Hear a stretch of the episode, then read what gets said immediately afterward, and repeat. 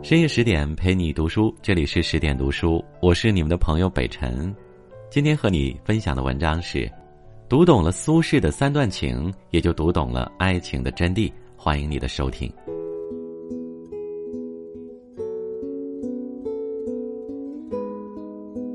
有人说，没有经历过爱情的人生是不完整的。一份可贵的爱情，让人留恋，让人陶醉，亦让人珍惜。十年生死两茫茫，不思量，自难忘。苏东坡的一生不仅为我们留下了许多传世名篇，更为我们诠释了情为何物。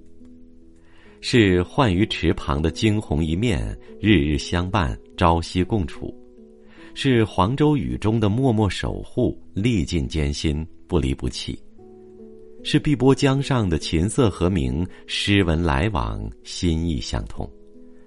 三个女人，三段刻骨铭心的爱情故事，让后人不胜唏嘘。也许读懂了苏东坡的一生，便读懂了爱情的真谛。王弗是苏轼的发妻，也是他人生中的第一个女人。少年苏轼在中原书院听学，王氏恰为书院教员的女儿。苏轼不知多少次放下了手中书卷，向窗外望去。那明眸善睐的少女，有时就在不远处，在那融融的春光里，笑眼如花的注视着自己。陪伴是感情的萌芽，浣鱼池畔的不谋而合，运成双臂，为两人牵起一条红线。王弗爱花，苏轼便借醉意为他采来飞来凤，在他临窗梳头时，为他在鬓间簪上一抹嫣红。苏轼爱读书，但却常记不起文章典籍的出处。王弗日日伴读，不时提醒，对相关书籍也略知一二。举案齐眉，相敬如宾，爱情便该是如此的细水长流。结发同枕十几载，王弗始终都是丈夫身边的贤内助，帮他处事交友，也帮他打理家务。东坡才华横溢，博古通今，闻名在外。因而时常有学者文人前来拜访。苏轼为人率真，心直口快，一不小心便会得罪人，这让王弗很担忧。于是她便静坐在屏风之后，陪伴丈夫面见客人。她由客人的举动细细分析到言行，并诚恳地劝诫苏轼对那些口是心非、见风使舵的人多加小心。苏轼每次也都耐心听从，因此少走了不少弯路。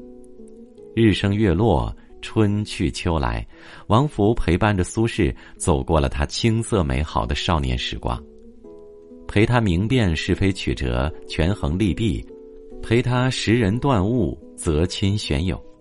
正襟危坐，笑傲风月时，佳人在侧，便是最长情的告白。手执雪松三万，夜来幽梦还乡。在王氏因病去世后多年，苏轼仍不能释怀。他一想起亡妻，便不由得泪洒千行。多年相伴，像一阵穿堂而过的和风，是那样细致入微，在每一个生活碎片里留下痕迹。共历柴米油盐酱醋茶的小小时光，将平凡的日子过成美好的回忆，多年之后仍然值得珍惜。石榴半吐红巾簇，待拂花浪蕊都尽，伴君幽独。爱是陪伴，没有朝夕相处，也不可聚少离多，否则即使情比金坚，终有一天也会支离破碎。岁月何其孤寂，能并肩而行，所有的偶然与必然，都将成为正当此时的此情此景。电影《怦然心动》中有句台词：“有人住高楼，有人在深沟，有人光万丈，有人一世秀。世人万千种，浮云莫去求。斯人若彩虹，遇上方知有。一身富贵归于尘土，半生名利黄沙飞扬。当我们陷入人生的低谷时，才知有一些关系是如此脆弱，不堪一击。”但爱情就在那里，拴着不曾离去的人，不曾动摇的心。苏轼的第二任妻子叫王润之，无才却有心。时局动荡，乌台诗案让苏轼这一郎庙之气沦为了戴罪之身。一道奏章的文词刺痛了变法派的神经，继而掀起了震动朝野的文字狱风潮。御史们歪曲文意，上表弹劾苏轼，并给他定下了四项罪名。就这样，刚到任湖州的苏轼再一次被打入了深渊。一贬再贬，险象环生。苏轼迷茫的坚守着文人的风骨，但却无力应对这突如其来的种种灾难。这时，王润之挺身而出，帮苏轼做出了决断。他将苏轼的那些诗稿全都付之一炬，并坚定地说：“烧了这些诗稿，是我对不起他。可这又何妨？只要他能活命，全家人能活命，我便别无他求了。”清风扬起，带着火星的碎纸，空气中弥漫着烧焦的气味。他将一张张文墨投进闪烁的火光中。他也知道那些手稿的价值，但却不得不将它们付之一炬，因为这是消除把柄的最佳手段。在苏轼下狱的那段时间里，他变卖金银首饰，寻求所有人脉，受尽嘲讽，历遍冷漠。回到家中要安抚恐惧的家人，在外面更要日复一日的来回奔波。在府邸越发冷清的日子里，侍从们纷纷散去，各寻出路。只有他在昏黄的灯火下，焦灼的精打细算，疲惫的度过每一个夜晚。世乱时间，王润之始终怀着一份爱，撑起了一个家。元丰年间，苏轼以罪人之身下放黄州，开始了自耕自种的清贫生活。风雨同舟，相濡以沫，王润之仍愿与他一同生活于荒郊野岭，采摘野菜。赤脚耕田，从未做过繁重农活，她愿意与丈夫同学同做，米粮酿酒，春水煎茶，在艰难的岁月里，她变着法子给丈夫解闷消愁。二十五年不离不弃，这个坚强的女子还是败给了命运，最后不幸染病去世。苏轼痛断肝肠，在他亲手写的祭文中，每一句呜呼哀哉，都写着流不尽的泪。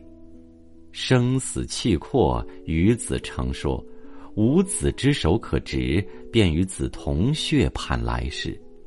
爱情，爱的本就是人的本质，若是被俗名俗利的身外之物影响了去，岂不是没了半点深情？于丹曾说：“全世界的人都离开你了，我也会在你身边。有地狱，我们一起猖獗。”当两个孤独而相知的灵魂相遇，爱情便会将之紧紧的系在一起。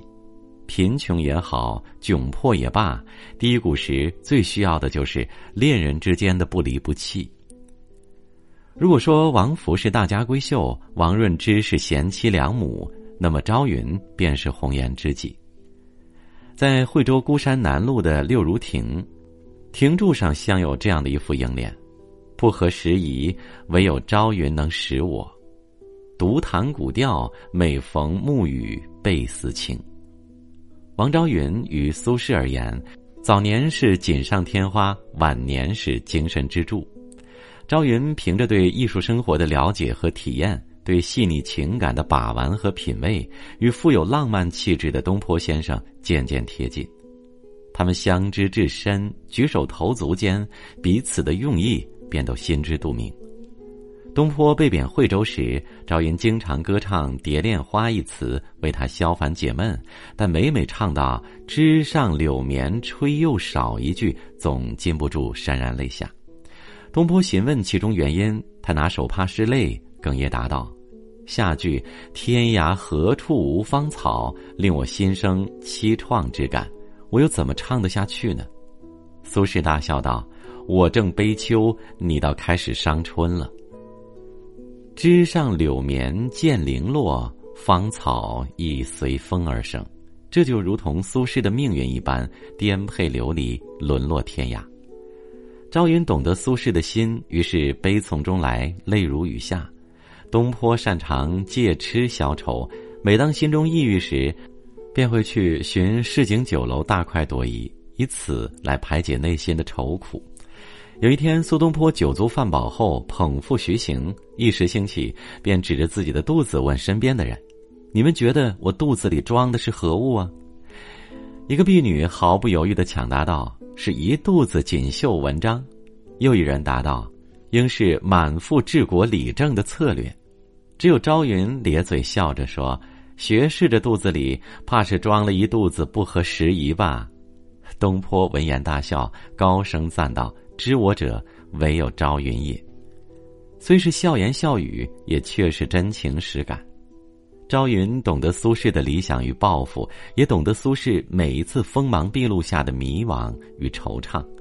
他更懂得这满腹的不合时宜中，掩着多少伤感悲苦。春山花落，秋哀叶飘。当王昭云香消玉殒时，苏轼的爱情故事也走到了结尾。朝云的背影款款的走进苏轼暮年的深情里，走进他深情的文字里，直到永远。人生得知己，足以慰风尘。一句你心我知，让以往承受的所有委屈都成了值得。朝云与苏轼的知心知意，并非依赖其对乐理的精通，对茶道的研习，亦非其才华横溢、长袖善舞。而是他们之间有着情感的共鸣，思想的通达。若是你不懂我，我也不懂你，那在这份爱里，便都不知道如何去珍惜彼此。一段相知相惜的爱情，宛如缠绵于曲径通幽处的酒香，纵然向深，难掩其纯。爱人不易，爱情难得，苏轼无疑是幸运的。他一生经历的三段爱情都美好的让人心动，苏轼亦是痛苦的，正因爱情的美好，逝去后才更让人痛彻心扉。但也因为曾经拥有过，苏轼此生便再无感情上的遗憾。